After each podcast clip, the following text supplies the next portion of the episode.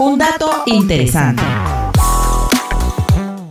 En este dato interesante, continuaremos hablando acerca de un personaje icónico de la historia cristiana. Nada más y nada menos que Juliano, el apóstata. Pero en esta ocasión mencionaremos los elementos que rodearon su muerte. Basilio de Cesarea, el obispo cristiano que había sido condiscípulo de Juliano en Atenas, había tenido una visión en la que San Mercurio, uno de los viejos mártires de Cesarea, descendía del cielo y atravesaba el corazón de Juliano con una lanza. La visión de Basilio no se cumplió, pero poco después, cuando Juliano dirigía sus tropas en una campaña contra los persas, fue alcanzado por una lanza enemiga y murió de manera inmediata.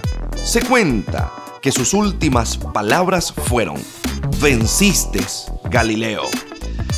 Pero esto no es sino una leyenda poco digna de crédito.